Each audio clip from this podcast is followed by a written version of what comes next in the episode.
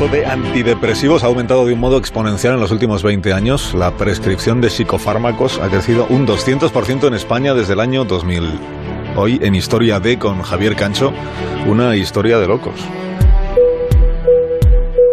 Los hipnosedantes, es decir, los tranquilizantes, somníferos o antidepresivos, son la tercera droga más consumida en España por detrás del alcohol y el tabaco.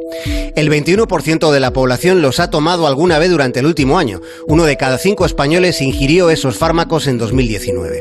El 7,5% de la población de este país toma diariamente pastillas para la depresión.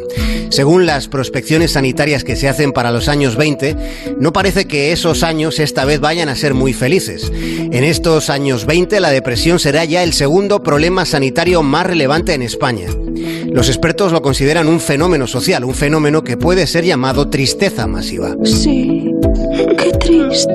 Infinita tristeza, infinita tristeza. La Sociedad Española de Psiquiatría se fija en un dato. El 80% de los hipnosedantes son recetados por los médicos de atención primaria.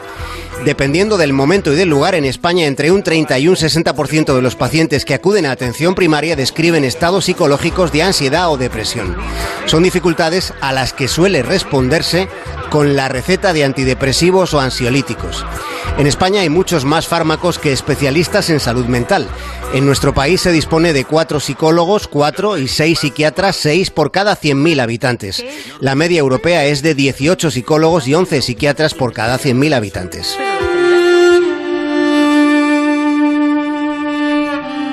Sobre lo que está pasando en nuestras cabezas, Sigmund Bauman tenía algunas explicaciones. Estamos viviendo una era en la que casi nada es sólido. No es sólido ni el Estado, ni la nación, ni la familia, ni el empleo, ni el compromiso con los demás. En la nueva era nuestros acuerdos son temporales, son válidos solo hasta nuevo aviso. Estamos viviendo el tiempo inestable.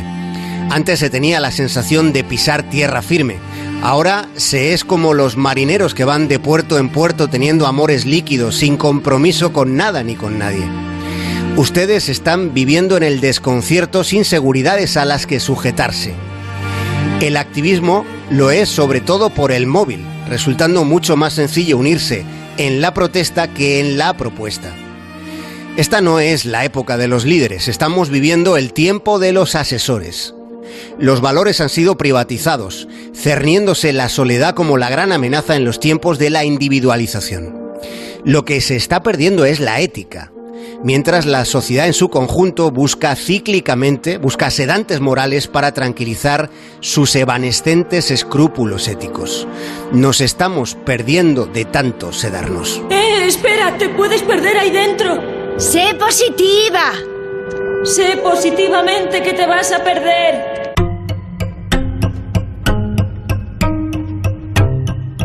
Con el tiempo transcurrido, puede llegar a pensarse que la depresión económica no fue una crisis, sino la nueva realidad.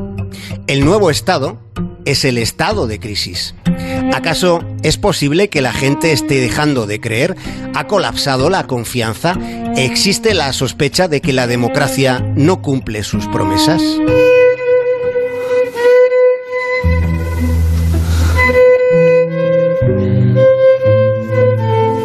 Hay muchas personas pensando en que como vivimos en una sociedad justa, buena, equilibrada, protectora, entonces si alguien tiene problemas de ansiedad, tristeza o insomnio, debe ser culpa de ellos y no de la sociedad.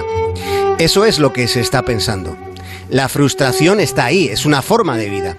Y para sus malestares expansivos se nos ha dicho que con unas pastillas y unos consejitos de positividad, la frustración como forma de vida desaparece. Pero ¿Realmente creen ustedes que es posible que desaparezca así? Se dice que los psicofármacos son la mercancía ideal porque no tienen que demostrar ninguna mejoría. Si en el firmamento poder yo tuviera esta noche negra, lo mismo que un pozo con un cuchillito de luna lunera, cortarán los hierros de tu calabozo. Más de uno en Onda